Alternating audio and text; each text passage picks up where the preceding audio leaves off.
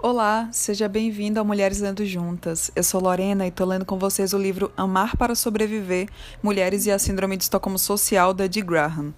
Hoje a gente vai finalizar a leitura do capítulo 5, As Belas e as Feras, a Feminilidade das Mulheres, o Amor pelos Homens e a Heterossexualidade, e vamos para o subcapítulo A Heterossexualidade. Vamos lá. Assim como a feminilidade e o amor pelos homens, nossa heterossexualidade tem sido, em grande parte, dada como certa, mas quando se propõe que seja interpretada, ela parece ser um fenômeno difícil de explicar. A heterossexualidade e a sexualidade em geral, enquanto construções sociais, variam em diferentes culturas e épocas da história. Nossa herança genética, enquanto seres humanos, nos oferece o potencial de praticar a sexualidade por meio de uma vasta gama de comportamentos e de conceituar a sexualidade de diferentes formas. No entanto, é o nosso ambiente social que determina quais práticas sexuais do nosso repertório genético escolhemos expressar e quais conceitos usamos para nos identificar enquanto seres sexuais. Embora haja distinção entre identificação com a orientação sexual, homossexual, bissexual, heterossexual e prática sexual, ambas são determinadas socialmente. Sobretudo, defendo que ambas são consideradas pelas condições propícias à Síndrome de Estocolmo na sociedade em geral. A maioria das mulheres obtém prazer sexual principalmente de relações com homens. Por quê? Como ressaltado por Freud em 1925, o primeiro objeto de amor das mulheres é feminino. Então, por que a maioria das mulheres transferiria o amor para objetos masculinos na idade adulta? A psiquiatra Judith Ehrman, em 1981, resume a atual explicação psicanalítica feminista para a heterossexualidade. Baseada no complexo de Édipo de Freud, essa explicação leva em conta o contexto social em que a maioria das crianças cresce. Para teóricas feministas da psicanálise como Juliette Mitchell, Ellen Block Lewis e Nancy Caldoro, a crise edipiana surge quando, entre aspas, as meninas descobrem que o objeto do seu primeiro amor, a mãe, é visto socialmente como um ser inferior, posse do pai poderoso. Fecha aspas.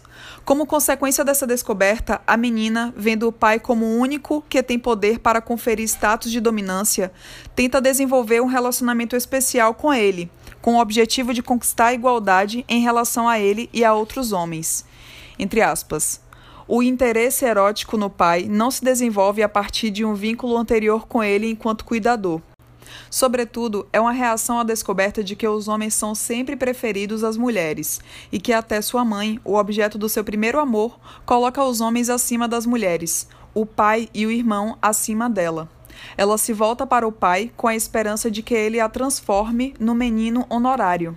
Em sua imaginação, o pai tem o poder de conceder a ela o emblema da masculinidade, pênis ou falo. É por esse motivo que ela quer seduzi-lo ou ser seduzida por ele. Ao estabelecer um relacionamento especial e privilegiado com o pai, ela busca ser elevada à companhia superior dos homens. Fecha aspas. Na fase adulta, o relacionamento especial que a menina buscou com o pai para obter igualdade com os homens é transferido para outros homens, com o mesmo propósito. Mesmo quando a menina desiste da ligação erótica com o pai, ela é estimulada a manter a fantasia de que algum outro homem, como seu pai, vai se apoderar dela algum dia e vai colocá-la num posto superior ao do resto das mulheres. O cumprimento bem-sucedido da heterossexualidade adulta convencional requer, na verdade, uma resolução incompleta do complexo de Édipo e a canalização da sexualidade feminina em relacionamentos submissos com homens mais velhos, fortes, ricos e poderosos. Fecha aspas. Por essa razão, para essas autoras da psicanálise, a heterossexualidade da maioria das mulheres nasce do status inferior da mulher.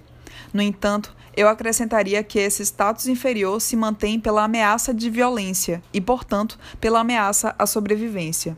Sendo assim, não vejo a identificação da maioria das mulheres como heterossexuais como uma escolha verdadeiramente livre.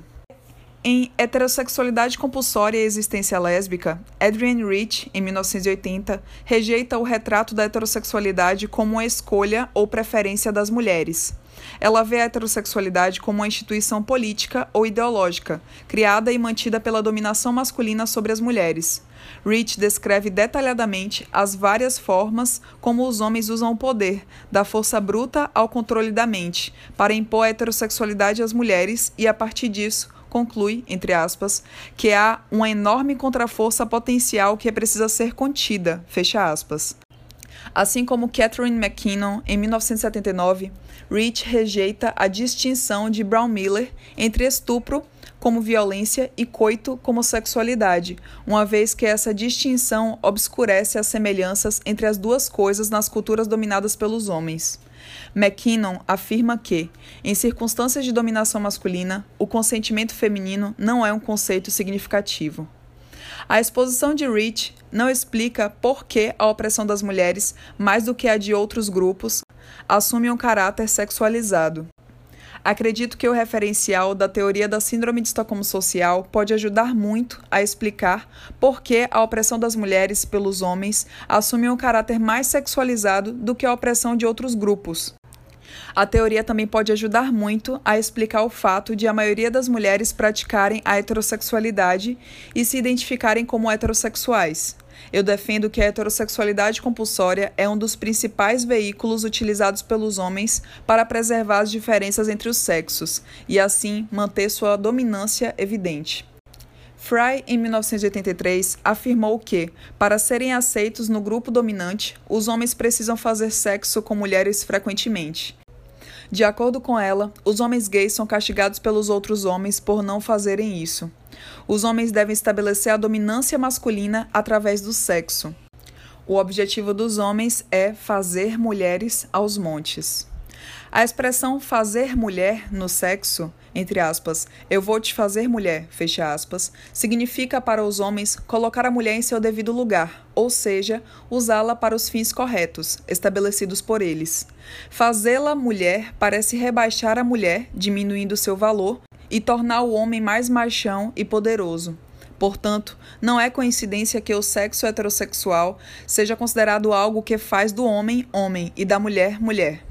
Em outras palavras, o sexo é definido e praticado pelos homens de um jeito que contribui para a dominância masculina e para a subordinação feminina.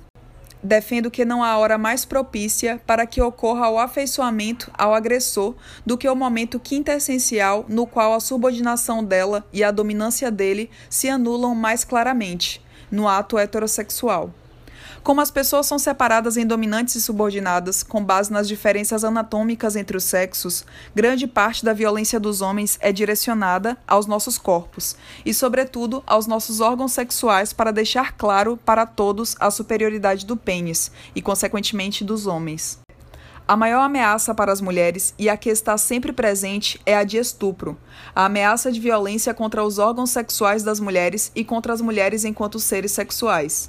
Os homens declaram sua superioridade usando o pênis como arma contra a mulher. Considere, por exemplo, que muitos perpetradores de violência doméstica obrigam a parceira a fazer sexo logo após o espancamento, o que sugere que, para eles, o sexo é o penúltimo ato de agressão. Esse é um aspecto do espancamento que as mulheres mais odeiam. Os mitos culturais, retratados mais descaradamente na pornografia, apresentam o sexo entre mulher e homem como ato de agressão. Esses mitos nos dizem que o poder e o tamanho do pênis são o que dá prazer sexual às mulheres, que a dor e a humilhação excitam as mulheres e que, quando o homem obriga uma mulher relutante a fazer sexo, ela acaba adorando e pedindo mais. Como a síndrome de Estocolmo social explica o fato de as mulheres praticarem a heterossexualidade e se identificarem como heterossexuais? e por que a ameaça de violência contra o corpo da mulher e especialmente contra suas partes sexuais incentivaria a heterossexualidade. É no lugar e na hora em que há a maior ameaça ou abuso que a vítima se esforça mais para estabelecer ou manter um vínculo com o agressor. Se é nos órgãos sexuais que as mulheres se encontram mais vulneráveis ao abuso masculino, será através dos órgãos sexuais que elas mais tentarão forjar um vínculo ou uma união, um laço, com os homens. Assim, o esforço das mulheres para criar ou manter os laços com os homens será maior durante as interações sexuais. Em outras palavras, como a violência dos homens contra as mulheres é sexualizada, os laços das mulheres com os homens são sexualizados. E, como a violência dos homens contra as mulheres é sexualizada, a principal forma como as mulheres estabelecem e mantêm laços com os homens é através do sexo ou de interações sexualizadas. Se os homens desejam os serviços sexuais e reprodutivos das mulheres, e a segurança e a sobrevivência das mulheres depende dos sentimentos masculinos em relação a elas, aquelas que buscam sobreviver e não veem outro jeito de escapar da violência dos homens oferecerão a eles serviços sexuais e reprodutivos. 61 a 72% das mulheres relatam ter experiências inteiramente heterossexuais. Em âmbito cultural, os homens forçam as mulheres a fazer sexo com eles, isto é, a praticar a heterossexualidade, por meio de pressão social. A mulher é apelidada depreciativamente de frígida ou provocadora se não faz sexo com o homem quando ele quer, estupro ou leis sobre os direitos dos homens dentro do casamento. Mas o fato de os homens forçarem as mulheres a fazer sexo com eles não explica por si só a identificação da maioria das mulheres como heterossexual. Uma mulher pode sentir que é heterossexual mesmo sem nunca ter feito sexo com um homem. A maior parte das mulheres de fato sente que é heterossexual antes da primeira relação sexual. Alternativamente, uma mulher pode se relacionar sexualmente com mulheres, mas se considerar heterossexual. O que interessa aqui é o fato de a maioria das mulheres se considerar heterossexual. Quando a pessoa sente que é heterossexual, isso significa que seus prazeres sexual e emocional primários se dão ao fazer sexo com membros do outro sexo. Se a oferta de serviços sexuais e reprodutivos agrada aos homens, as mulheres oferecerão esses serviços na esperança, inconsciente, de consolidar um vínculo com os homens, um vínculo que pode ser usado para prevenir ou impedir novas violências sexuais. Se essa análise estiver correta, as mulheres devem desejar que os homens expressem seu amor, sobretudo durante o ato sexual. A expressão de amor será mais necessária durante o sexo, porque é nesse momento que se estabelece a natureza do relacionamento entre um homem específico e uma mulher específica. Para fazer sexo com um homem, a mulher precisa sentir que ele se afeiçoou o suficiente para não ser violento com ela, ou para que seja possível convencê-lo a parar, caso ele se torne violento. Essa é uma das razões pelas quais a expressão de amor durante o sexo é tão almejada pelas mulheres. Curiosamente, muitas mulheres relatam que o sexo é o único ou o principal momento em que os parceiros são sensíveis ou amáveis com elas. Sendo vítimas do terror masculino, a maioria de nós faz o que pode, ou o que deve, para assegurar que os homens continuem sendo bondosos conosco. Se a gentileza masculina se manifesta principalmente durante o sexo, a maior parte das mulheres vai querer fazer sexo com os homens e com frequência. Na verdade, como a sobrevivência depende da gentileza masculina, se os homens a expressam na cama, as mulheres se sentem fortemente compelidas a fazer sexo com eles, ainda que o sexo normal se assemelhe ao estupro em vários aspectos. Quando praticado com carinho e sem violência, o sexo com o homem proporciona às mulheres adultas o sentimento de domínio sobre a exploração sexual. Quando a gentileza não está presente no sexo, é provável que ele seja vivenciado pelas mulheres como, simplesmente, mais uma forma de violação masculina. Lembre-se que, em circunstâncias de terror, as vítimas se sentem extremamente gratas por pequenas demonstrações de gentileza da parte do agressor. Se um homem expressa o amor para uma mulher durante o sexo, justo quando as partes do corpo responsáveis por seu pertencimento ao grupo subordinado, mulher, e mais sujeitas à violência masculina estão expostas e ela se sente mais vulnerável, a mulher tende a se sentir extremamente grata e se afeiçoar. Por isso, as mulheres são menos propensas do que os homens a separar amor e sexo. E as expressões de amor durante o sexo tendem a criar vínculos mais intensos nas mulheres do que nos homens. Se o homem for bondoso com a mulher durante o sexo, a mulher se afeiçoará ao lado bom dele e negará o lado violento. Considere que as mulheres negam que a pornografia, o estupro, o incesto e o assédio sexual as fazem sentir raiva dos homens. Em outras palavras, ela acreditará que ele é diferente dos outros homens, incapaz de ser violento com ela ou com outras mulheres. Ou ela passará a acreditar que os homens, enquanto grupo, não são assim tão violentos. Essa distorção cognitiva ajuda a mulher a se sentir mais no controle e menos impotente. Nós, mulheres, negamos sentir raiva dos homens e nos afeiçoamos ao lado bom ou gentil deles, que conhecemos nas interações sexuais ou românticas, o que inclui relação sexual. No ímpeto de encontrar um homem que não nos violará sexualmente e que nos protegerá das tentativas de violação dos outros homens, as mulheres que encontram um homem desse tipo se esforçam para que ele continue sendo um protetor e não um violador. Para atingir o objetivo, permanecemos hipervigilantes às necessidades dos homens, especialmente às necessidades sexuais. Boa parte da mensagem que a mulher tenta transmitir ao homem é que ele é especial. Ele é o único homem que será autorizado a compartilhar esses momentos, fazer o que quiser com ela. Ele é o único homem com quem ela escolhe fazer sexo. Ainda que o sexo seja marcado por violência ou insinuações de violência, ela tenta comunicar a ele que ele é especial. Ela só escolhe fazer isso com ele. Dessa maneira, ela almeja que ele a trate como se ela fosse especial, que ele veja valor nela, apesar dos sentimentos dele em relação às mulheres em geral. Dessa maneira, ela também pede ajuda dele para garantir que não seja violada por nenhum outro homem. A posição desse homem perante os outros homens é importante para a segurança da mulher. Se o homem tem recursos físicos, financeiros, intelectuais, etc., para impedir que outros homens sejam violentos com ela, ou para assegurar que eles nunca mais sejam violentos com ela, sua sensação de segurança e sua segurança efetiva aumentam. É por isso que é importante para nós, mulheres, enquanto vítimas de terror, nos alinharmos a homens que tenham algum tipo de poder. Como os homens sentem que as mulheres existem para a gratificação sexual masculina e os subordinados, mulheres, adotam a perspectiva dos dominantes, homens, com o tempo, nós, mulheres, passamos a sentir que existimos para o prazer masculino. Perdemos completamente a noção de que nossos corpos existem para nós, ou seja, para o nosso próprio prazer. Para agradar os homens, as mulheres usam vestidos justos ou outras roupas provocantes, posam para revistas como a Playboy, competem em concursos de beleza julgados principalmente por homens, fazem sexo casual ou até sexo com o marido quando não desejam fazer, etc. O que excita os homens é que eles sentem que essas mulheres querem ser as subordinadas sexuais deles.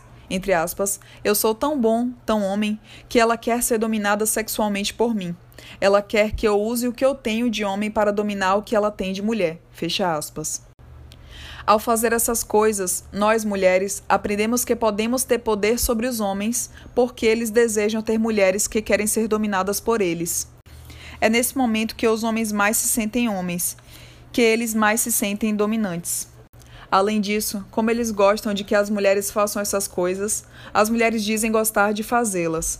As exceções são as mulheres que enxergam a violência ou a ameaça de violência inerente a tais atividades.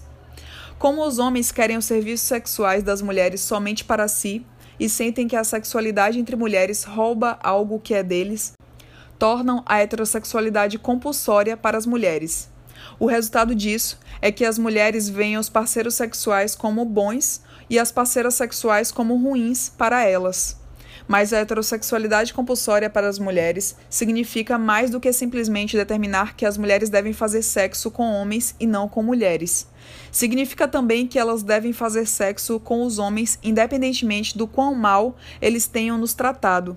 Considere, por exemplo, a vítima de estupro que é pressionada a voltar para os homens sexual e afetivamente, com comentários como: Você odeia todos os homens agora?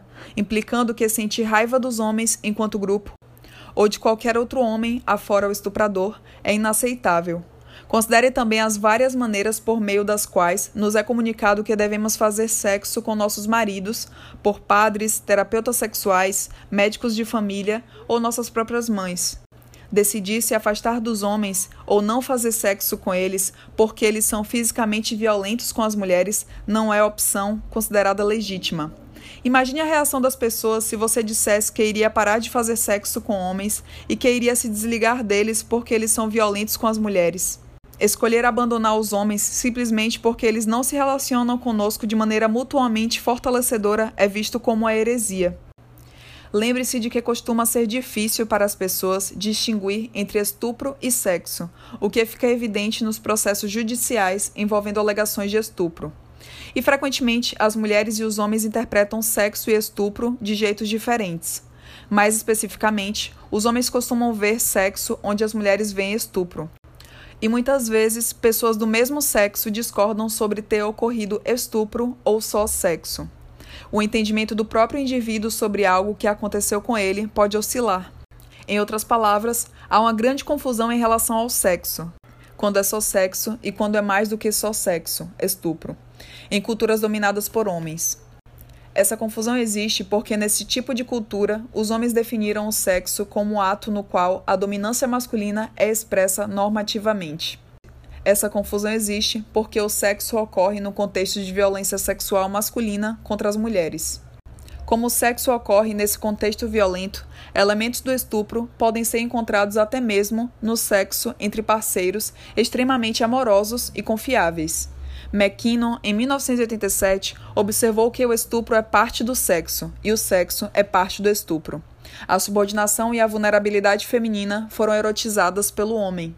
O contrário, a erotização do poder e da dominância masculina sobre as mulheres também parece ser verdade. Na verdade, é possível que as mulheres conspirem com os homens para manter elementos do estupro presentes no sexo. Mais especificamente, uma mulher pode ajudar a preservar elementos do estupro no relacionamento sexual com um parceiro confiável e amoroso, porque ela tem necessidade de dominar a violência sexual. Ou seja, a mulher pode obter uma sensação de domínio sobre as ameaças de violência sexual que encontra no dia a dia, ao, de certo modo, domar a besta selvagem, quando o sexo com um parceiro confiável e amoroso, a besta, é mesclado com elementos do estupro.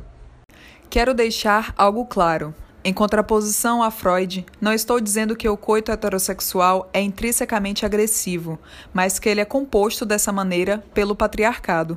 De qualquer modo, vivemos no patriarcado, onde o sexo se equipara à subjugação das mulheres, então, para todos os efeitos práticos, o coito heterossexual é uma forma de agressão.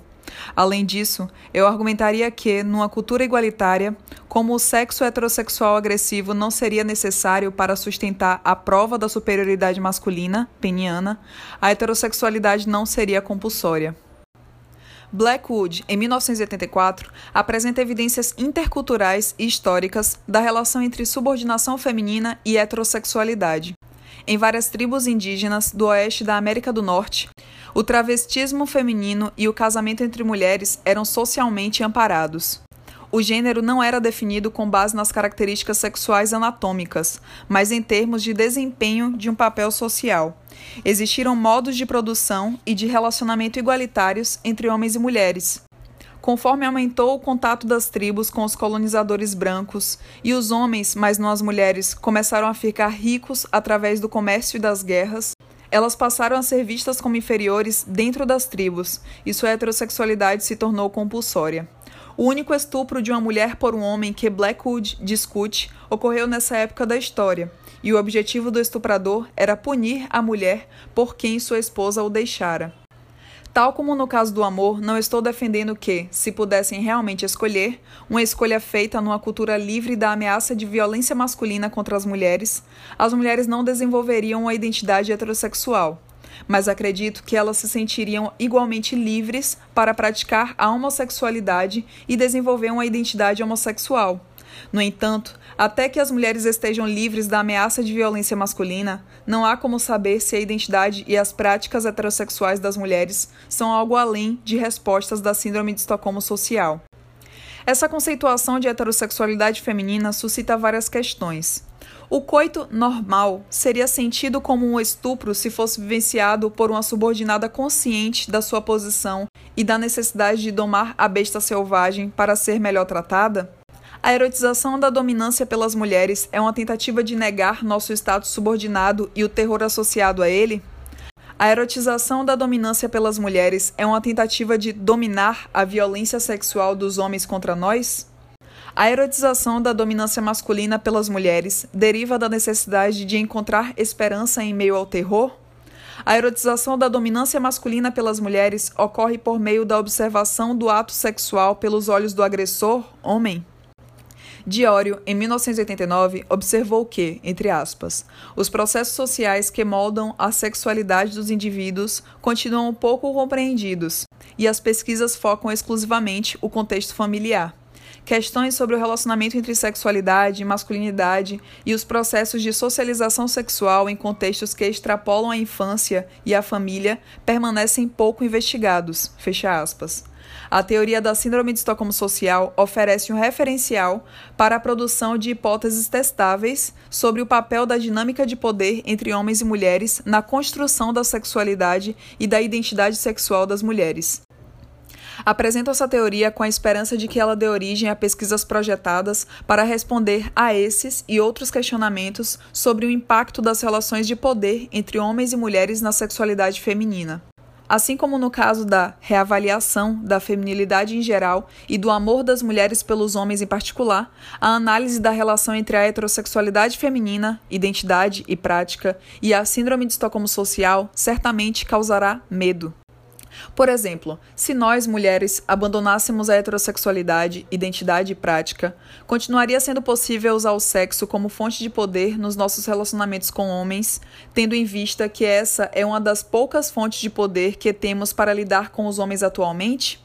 Se nós, mulheres, abandonássemos a identidade heterossexual, passaríamos a definir as práticas heterossexuais atuais como atos de prostituição, nos quais se troca sexo por sobrevivência, proteção e algumas migalhas de carinho e cuidado? Se abandonássemos a identidade heterossexual, passaríamos a sentir que o sexo com o homem é sempre um estupro e não conseguiríamos mais nos sentir tranquilizadas e reconfortadas pelas manifestações de ternura dos homens ao fazer amor? Se nós, mulheres, abandonássemos a identidade heterossexual, os homens renunciariam às demonstrações de ternura? Se abandonássemos a identidade heterossexual e o erotismo decorrente da dominância masculina, estaríamos abrindo mão da nossa única fonte de erotismo? Se nós, mulheres, adotássemos uma identidade homossexual, passaríamos a enxergar umas às outras como alvos para a dominação, de tal modo que não restaria ninguém com quem nos sentiríamos seguras? Se nós, mulheres, abandonássemos a prática ou a identidade heterossexual, os homens nos considerariam desleais? Os homens usariam termos depreciativos, como sapatão, mal comida, mulher macho, para se referir a nós e sofreríamos mais assédio? Perderíamos as migalhas de aprovação masculina que nos esforçamos tanto para conseguir? Seríamos consideradas pervertidas? Nossos amigos deixariam de querer estar conosco? Se nós, mulheres, abandonássemos a prática da heterossexualidade, os homens seriam ainda mais abusivos sexualmente na tentativa de transpor a resistência feminina e demonstrar poder? E seríamos obrigados a encarar que a heterossexualidade compulsória é a função sobre a qual se ergue a dominação masculina? Se nós, mulheres, abandonássemos a identidade heterossexual, seríamos obrigadas a reconhecer que nos sentimos traídas por nosso próprio corpo, que às vezes responde com prazer à violência sexual perpetrada contra nós, e, consequentemente, o quanto estamos alienadas dos nossos corpos? Seríamos forçadas a enxergar como essa alienação tem sido usada pelos homens para ajudar a perpetuar a subordinação feminina? Analisando o assunto de um ponto de vista diferente. Se as mulheres estivessem a salvo da violência masculina, de que maneira o que consideramos erótico mudaria? Se estivéssemos a salvo da violência masculina, como nossos sentimentos e atitudes em relação ao nosso corpo mudariam? Como anteriormente, os medos e as preocupações subjacentes a essas questões servem para orientar a jornada das mulheres para longe da Síndrome de Estocolmo Social.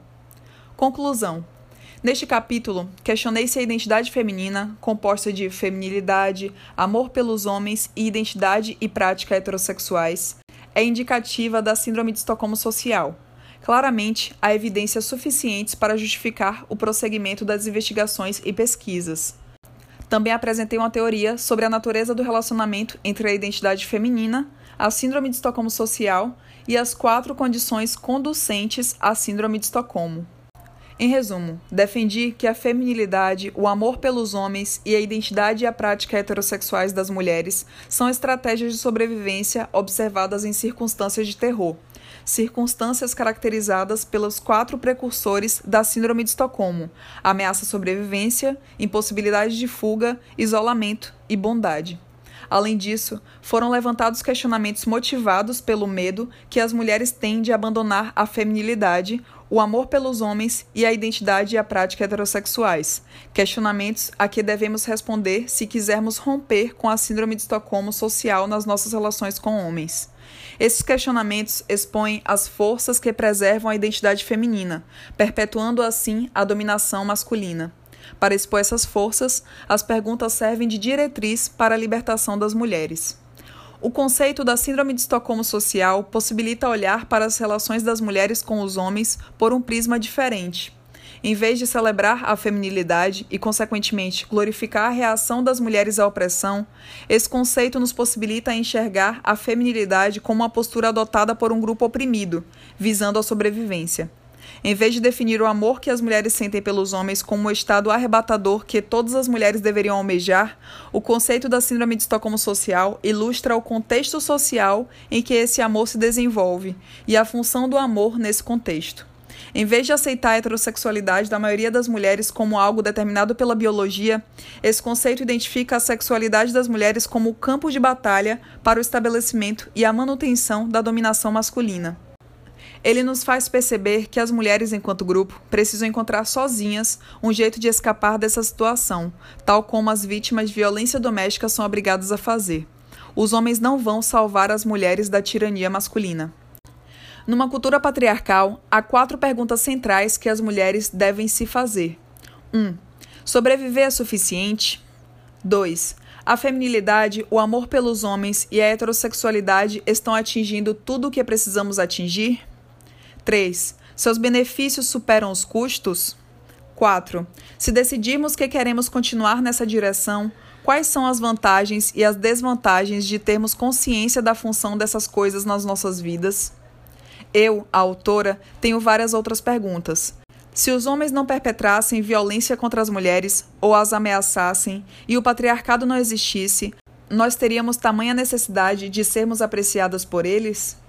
Nos esforçaríamos tanto assim para conquistar a estima deles? Amaríamos os homens de um jeito diferente do que amamos agora, a natureza do amor? Amaríamos as mulheres de um jeito diferente se esse amor não ameaçasse os homens? Como nos enxergaríamos se deixássemos de pressupor a existência da feminilidade, do amor pelos homens e da heterossexualidade? Nossos sentimentos em relação aos nossos corpos seriam os mesmos? Como seria enxergar as outras mulheres e a nós mesmas pelos nossos próprios olhos e não pelos dos homens? Até que a violência contra as mulheres deixe de existir e as mulheres se sintam seguras com e a salvo dos homens, é impossível dizer se a feminilidade, o amor pelos homens e a identidade heterossexual são algo além de reações de sobrevivência. Lembre-se de que a identidade feminina não é sinônimo de identidade da mulher, exceto em circunstâncias de terror perpetrado pelos homens contra as mulheres. Olhando esse assunto por outro ângulo, a feminilidade, o amor pelos homens e a heterossexualidade das mulheres são tentativas de resolver a opressão individualmente, mesmo que essas soluções individuais sejam adotadas por um número enorme de mulheres. Seria possível para as mulheres acabar com a opressão se unindo em vez de empregando soluções individuais? E como seriam essas soluções coletivas? Deveríamos nos juntar à iniciativa de Eleanor Smil para eleger mais mulheres na política, para que tenhamos uma voz no legislativo para controlarmos o país e assim nossas próprias vidas? Ou deveríamos seguir as recomendações de Sonia Johnson e exorcizar o patriarcado ou a opressão internalizada da nossa mente, pois o fortalecemos quando resistimos? Ou procuramos outras alternativas? No capítulo seguinte, usaremos nosso entendimento da Síndrome de Estocolmo e das condições que a propiciam para procurar soluções para a maior questão suscitada pelas condições até agora. Como as mulheres podem romper com a Síndrome de Estocolmo social? E com isso eu finalizo a leitura desse capítulo. Eu agradeço a todas as apoiadoras que estão apoiando o canal e se você quiser se tornar uma apoiadora, existe o apoia.se barra Mulheres Lendo Juntas, assim como o pix mulhereslendojuntas.gmail.com. Lembrando que se vocês fazem compras na Amazon, vocês podem utilizar meu link, que uma pequena porcentagem vai para o canal. E caso você queira apoiar com 10 reais ou mais, você pode selecionar um livro feminista de autoria feminina para estar tá gravando a leitura que eu editarei e postarei nos agregadores de podcast. No Linktree do perfil existe a Biblioteca Lendo Juntas, que é um acervo virtual com diversos materiais escritos por mulheres, assim como curtas, filmes, documentários, que também estão disponíveis de forma gratuita no Libreflix e no YouTube. É isso, até a próxima. Tchau, tchau.